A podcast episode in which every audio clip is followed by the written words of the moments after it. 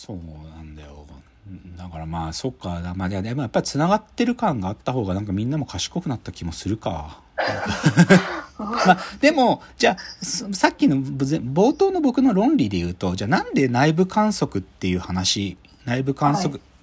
理論っていうのが、このいろんなアノマリに通じてるって僕が思うかっていうとねそもそも内部観測ってものの問題意識の出発点がそれの起源なのよ。どういうことかっていうと、その内部観測ってなんか変な言葉じゃん。内、インターナルメジャーメントだから、内側から観測するってことなんだよ。内側から。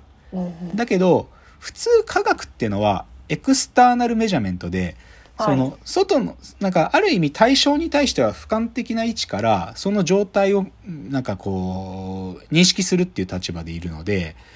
なんか外部観測が、いわゆる科学だってみんな思ってたわけ。なんだけど、でもこの立場が、物理の内側から、それが絶対じゃないってことが量子力学の中で出てくるわけ。いわゆる観測問題ってやつ、観測しなければ状態が決定できない。要は量子のさ、シュレディンガーの猫みたいに、猫が死んでるかどうかっつうのは、その中にある量子のガイガーカウンターが本当に、あの、放射能が漏れてるかどうかっていうことが分かってないと猫が生きてるか死んでるかって分かんないみたいな、はいはい、なんか、量子力学における本当に測ってみて初めて量子の状態が分かるっていうことが起きて、で、この問題意識をよ、より広く普遍したのが内部観測で、つまり、うんなんか部分と全体みたいな時に、でも僕らはさ、どうやったって全体の本当の全体性に触れないんだよ、どうやったって。はい、だって全体って言ってんだから。ってことは部分からしかいけないのかなと思いきや、でも本当の意味では部分すら僕ら決定できるのかっていう態度もそこに留保がつくわけ。だって部分ってものをも外部観測だって立場取るんだったら部分はわかるしけど、はい、そんな中途半端な態度許されないんだよ。なんか。そもそも観測できるってこと自体が疑われているので、部分と全体っていう綺麗に2つ分けられたものでここが部分ここが全体みたいな話になってなくてもっとこう混ざってんの部分と全体っていうのは。でその混ざった中でじゃあなぜ我々は部分ってものに言及できるのか全体ってものに言及できるのかっていうことをめちゃくちゃ考えてるのが内部観測なのでそのことに僕は気づくのでそのいろんなアノマリーに触ってるって思ったってことなんですよね。はいはい、っていうちょっとぐちゃぐちゃ言っちゃった。じゃあねでもさ今僕どっちかというと今の僕の話さっきのビフォーアフターで言うと内部観測を、の概念装置を手に入れたがゆえにいろんな領域にブワーッと広げたって話したじゃん。はい、じゃあでもその手前のビフォアのしかも今度のスチームハングアウトの主題であるあの、複雑系価格の話ちょっと触れなきゃと思うので、ちょっとこのチャプターでは、その主催者の古谷さんが共有、事前に共有してくれた複雑系価格のマップっつうのを見ながらちょっと喋りますよ。はい。ちょっと深谷さんも URL 貼ってあるからさ、そういう開いてみて。なんか、どういうマップかっていうと、あの、このラジオトークのとこにも URL 貼るんで皆さんも見てみりゃいいですけど、まあ基本全部英語で書いてあるんで、ちょっと見るの大変だし、外人の名前ばっかりだからわからないんだけど、なんか、フォーマップレジェンド &PDF オブマップってこれクリックするとどうなるんだろう？あ、なんかすごいもっと中に入ってくるんだ。あ、ま、マップの読み方が書いてあるんだ。あでもあんま関係ないな。どっちかというとそのディテール入っちゃうと分かんなくなっちゃう。でもまあ大きくこのマップにさどういうなんか大きな島の分け方で書いてあるかっていうと1940年からこう右に行くように2000年代までこう2010年まで引いてあるのか。なんかどう引いてあるかっていうと一番上が比較的数理モデルに近い話してんだよね。なんかまあ進化なんかゲーム理論が、その、進化的なアルゴリズムを入れたあたりから、なんかここだとエボリューショナリーゲームセオリーとかいうのが1970年のとこに一番上の段に書いてあるけど、で、そこになんかロバート・アクセルロッド。アクセルロッドっていうのは、その、あれ、囚人のジレンマゲームを、あの、マルチエージェントの状態でその状態がどういうものが起こるかってことを、まあ、シミュレーションモデル作った人ね。はいはい。アクセルロッドとか。あと、そのアクセルロッドの左側に書いてあるトマス・シェリングとかも、はい。あの、なんで、あの、都市の居住空間が黒人が住むエリアと白人が住むエリアに分かれていくのかっていう、マイクロ、マイクロモーティブ、マクロなんちゃらって本書いたやつだけど、うんとかそういうやつらがやり出したのがあるんだよね、ジャンルとして。だから、なんていうの、ある種コンピューターが多少使えるようになってきて、でもね、その当時はコンピューターなんか使わないでもやったんだけどね、なんかこう、メッシュがあって、そのメッシュごとに隣のメッシュとどういう関係になってるかっていう最小のルールだけを記述していくと、その5番の目がどういう状態に遷移していくかってことをひたすら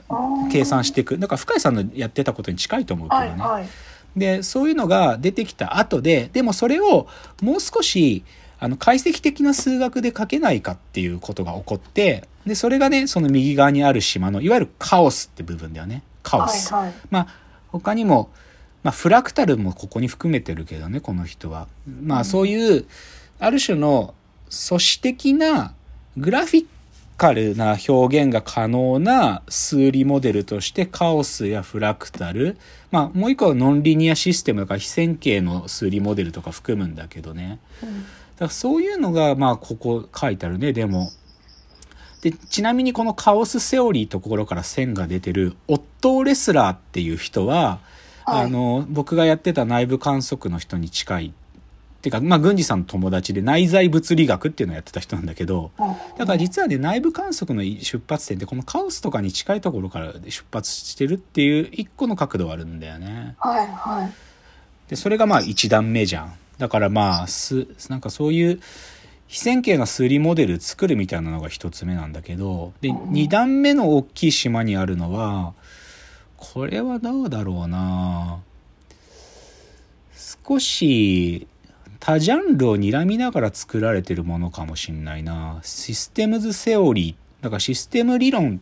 システム論ってまあ、ベルタランフィーとかね、まあそういう奴らが、こう構想してた話が、サイコロジーシステムセオリーって書いてあるからな。だから心理学とかエコノジカルとか書いてあるから、なんかそういう他のジャンルの話に行って、で、さいなんか90年代に差し掛かるとコンプレキシティ・マネジメントプランニングとか言うから、まあ多分そういうマネジメントみたいな組織論とかにもそれが触れるよってことを言ってんだろうね。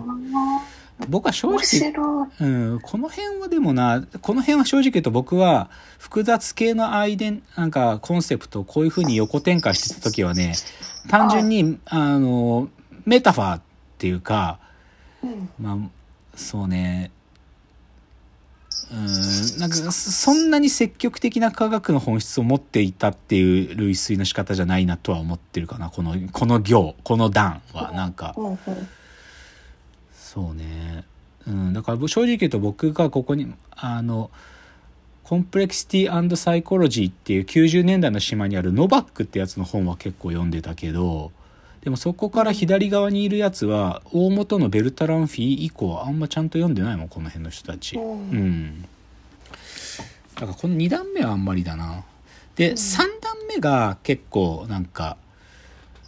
うまあ、まさに近い僕が、ほこここそが僕がやろうとしてたことの本丸でもあるっていうか、はい。真ん中はコンプレックスシステムセオリー。まあ、だからまさに複雑系科学っていうのは、ここがまあ、中心概念であったっていう。で、その一番でかい丸が self-organization。だから自己組織化なんだけどね。はい。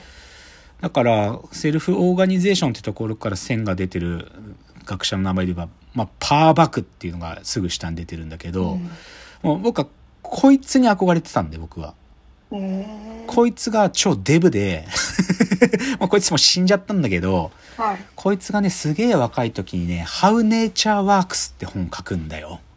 はい。で、これがすげえ本なのよ。これがすげえ本で、あの、自己組織化臨界って言うんだけど、セルフオーガナイズド、あれ臨界ってこの場合なんて言ったっけな。まあ、す自己組織化臨界現象っていうのがあって、自己組織化臨界現象っていうのが起こっている時には、その現象の中のあるデータを取ると、べき分布ってものが現れるってことを、まあ、最初にいなんか言い出した一人なの。パワーバックってやつは。で、はい。それはどのレベルで起きるかっていうと、例えば、アリの巣の大きさとかね。アリの巣ってさ、ブワーって中にできるじゃん。その時のはい、でかい部屋と小さい部屋の巣の大きさの分布を取ってみると、べき分布にブーっと並んだりってね。うんべき分布っていうのは、大きい巣、大きい穴もあればちっちゃい穴もあるよっていう、こういう、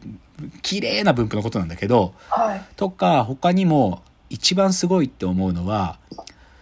砂山にさ、砂粒をこうパラパラ垂らすじゃん。はい。そうするとさ、ある程度砂が溜まってっちゃうと、雪崩が起きるじゃん。ザーンっつって。はい。はで、その雪崩の大きさと頻度の分布を取ると、べき分布に並んでるんだよ。つまり砂粒、砂山に砂粒をたら、た、落とすときに、自己組織化臨界が起きていて、つまり砂山っていう形を、ある意味全体性を保保持しとしつつ、ちっちゃいレベルではミクロな雪崩が起き続ける、これを自己組織化臨界つってパワーバックが主張するわけ。で、これは How Nature Works って本で書く。つまり自然はこう動いてるんだよって本なのよ。はい。それ読んだ。だ時は痺れたね。これちなみに英語でしか読めないんだけど、手にも入んないけど、この本はね。っていうのが、その、ここに書いてあるパワーバックの話とかで、これとかが、まあでも僕はすげえ痺れたし、で、ちょっと横に書いてある。だから、オートポイエーシスっていうのもね、近いんだよね。なんかね。オートポイエーシスっていうのは、なぜその状態を、自己同一性を維持するっていう、なんか、生命だけじゃなくて、組織やいろんなものが自己同一性を維持するっていう、そのメカニズムに触れていて、うん書いてあるけど、マトゥラーナ、ハマトゥラーナとバレラっていうね、この二人が基本的にはオートポエスの提唱者だけど、だからこの辺すげえ重要なんだよね。で、近い。僕がやってたこと超近い。あべ、超時間来ちゃったじゃん。もうダメ。もうちょっとこのコーナー続けるか。じゃあ次です。